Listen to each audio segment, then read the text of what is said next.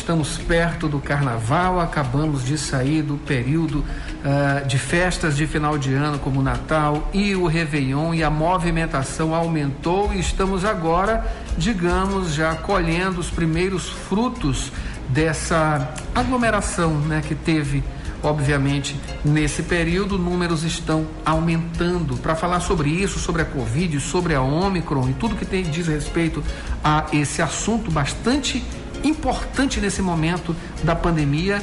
A gente conversa mais uma vez aqui com o médico epidemiologista do Núcleo de Modelagem Covid UFMA, Antônio Augusto Moura, também professor da Universidade Federal do Maranhão. Professor, muito obrigado mais uma vez aqui, sua presença no Rádio Opinião. Bom dia. Bom dia, Dalberto. Eu agradeço novamente pelo honroso convite de estar aqui. Professor, vamos começando aí, enfim, e recomeçando, pode-se dizer, a pandemia, né? Estávamos aí com números bem favoráveis, né? Eles diminuindo em vários aspectos. Tivemos aí um período de liberação, a máscara foi liberada, veio o final de ano, as festas, as movimentações, estamos vendo novamente esses números acrescidos agora também da influenza, né? Eu queria que o senhor falasse um pouquinho sobre isso, uh, em que pé estamos, né? Pelo menos para as pessoas que estudam, que acompanham e que fazem essa pesquisa, como o senhor faz liderando aí o, o grupo de modelagem Covid-UFMA. Então, nós, nós estamos desde dezembro tendo epidemia de influenza. Normalmente, quando começa a estação de chuvas, todo ano a gente tem epidemia de influenza. Alguns anos ela é mais forte, alguns anos ela é mais fraca. E esse ano foi um ano atípico, porque ela começou mais cedo, ela começou bem no começo de dezembro. E muita gente no ano passado vacinou contra a Covid e descuidou de vacinar contra a gripe. E também por conta da restrição de mobilidade por causa da Covid, a, a influenza circulou muito pouco, tanto em 2020 quanto em 2021. Então, agora, esse ano, ela veio com força total. E, além disso, né, houve o surgimento da variante Ômicron da Covid-19, do, do SARS-CoV-2, lá na África do Sul. Essa variante ela é muito mais transmissível. Né? É, a carga viral, né, que número de partículas virais que a pessoa infectada espalha no ambiente é muito grande. Então, acontece que muita gente se infecta ao mesmo tempo. E precisa realmente uma boa máscara, bem, bem é, apertada no rosto, para que você possa diminuir bastante esse risco de transmissão. Então, nós tivemos aí vários fatores, né? A chegada das chuvas, né? as festas de final de ano, a chegada da Ômicron, e gerando aí essa dupla epidemia que a gente está tendo, tanto de influenza quanto é, da variante Ômicron do coronavírus. Uh, professor, esse processo todo que leva as pessoas, pelo menos uma parte, a imaginar que a gente já poderia, de alguma maneira, já uh, abrir né, uh, essa grande circulação, pelo menos aí com grandes eventos, eventos populares, como o carnaval, entre outros, né? Enfim, coisas, é, digamos, um pouco menores, né? Como aí a virada, Réveillon, festas de, de Natal. Já estamos tendo, estamos tendo esses números voltando. Imagine com uma festa popular dessa monta, desse tamanho, né? Dessas dimensões, é, como o carnaval, né? Ah, enfim. É, é, é, essa coisa ela já estava muito bem determinada na, na, cabeça de quem acompanha, as, os pesquisadores, as pessoas que estão preocupadas, né? Enfim, mas uh, a gente observa que, de certa forma, tem as outras questões relacionadas à sustentação mesmo econômica, enfim, as próprias brincadeiras que dependem disso também. Tem essa polêmica, né? Mas em nenhum momento, né, pelo menos para as pessoas que tratam uh, dessas problemáticas, pelo menos tecnicamente, não teve nenhuma coisa que indicasse logo para uma abertura e que pudesse desembocar aí numa festa rolando de forma normal, não é isso?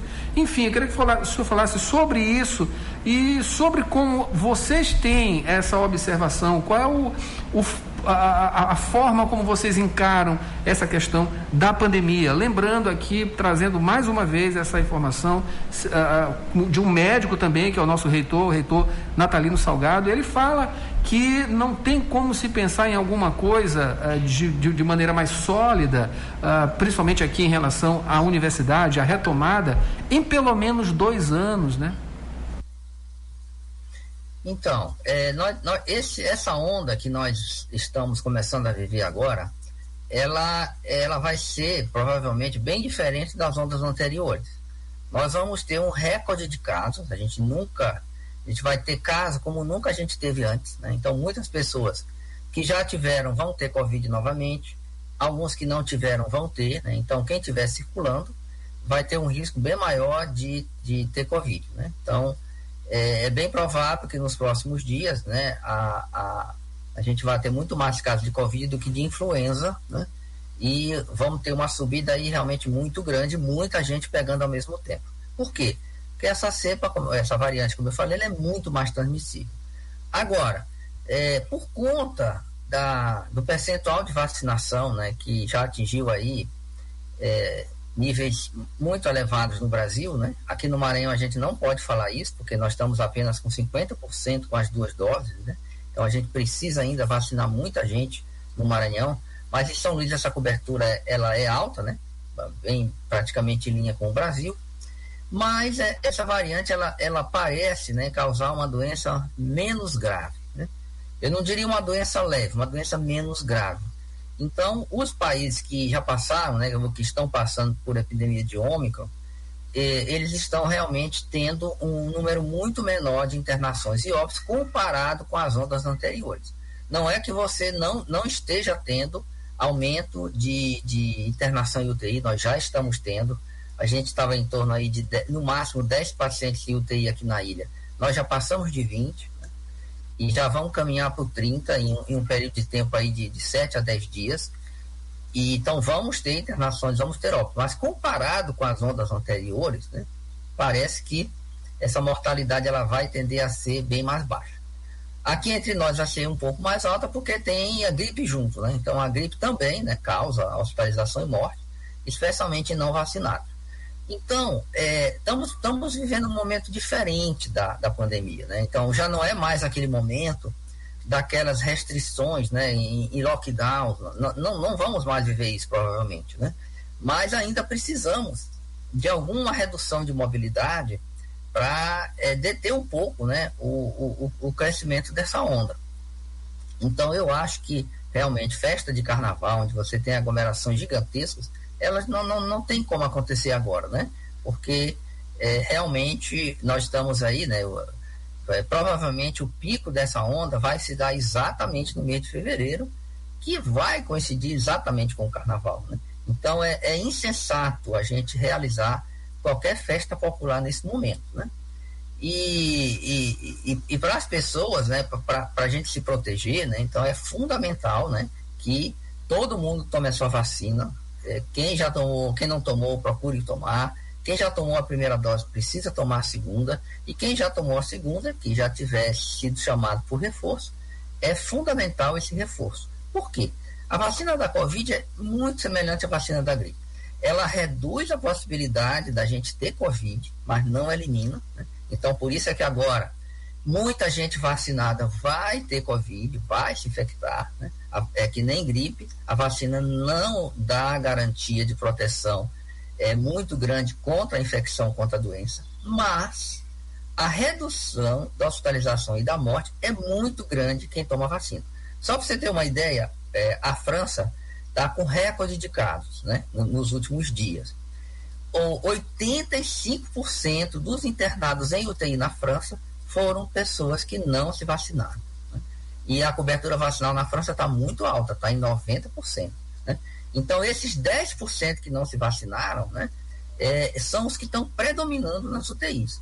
Então, mostra como essa segunda fase, é, essa terceira fase que nós estamos vivendo, a quarta onda, né, cada um numera de um jeito, ela deve ser muito intensa em número de casos, mas com um número bem menor de hospitalizações e óbitos, já não necessitando de tantas restrições, felizmente, né? como a gente teve nas ondas passadas. Professor, uma contra-argumentação nesse sentido da realização de festas é justamente o avanço, uh, o número uh, de vacinação que São Luís apresenta, né? Enfim, ela é aí uma, uma das cidades que mais é, avançou, tem avançado na vacinação. Qual a, a lógica entre isso e a realização de grandes eventos? Então, é, isso é um argumento que ele, ele, ele, ele digamos assim, ele é um argumento que vale para um lado, mas também vale para o outro, né?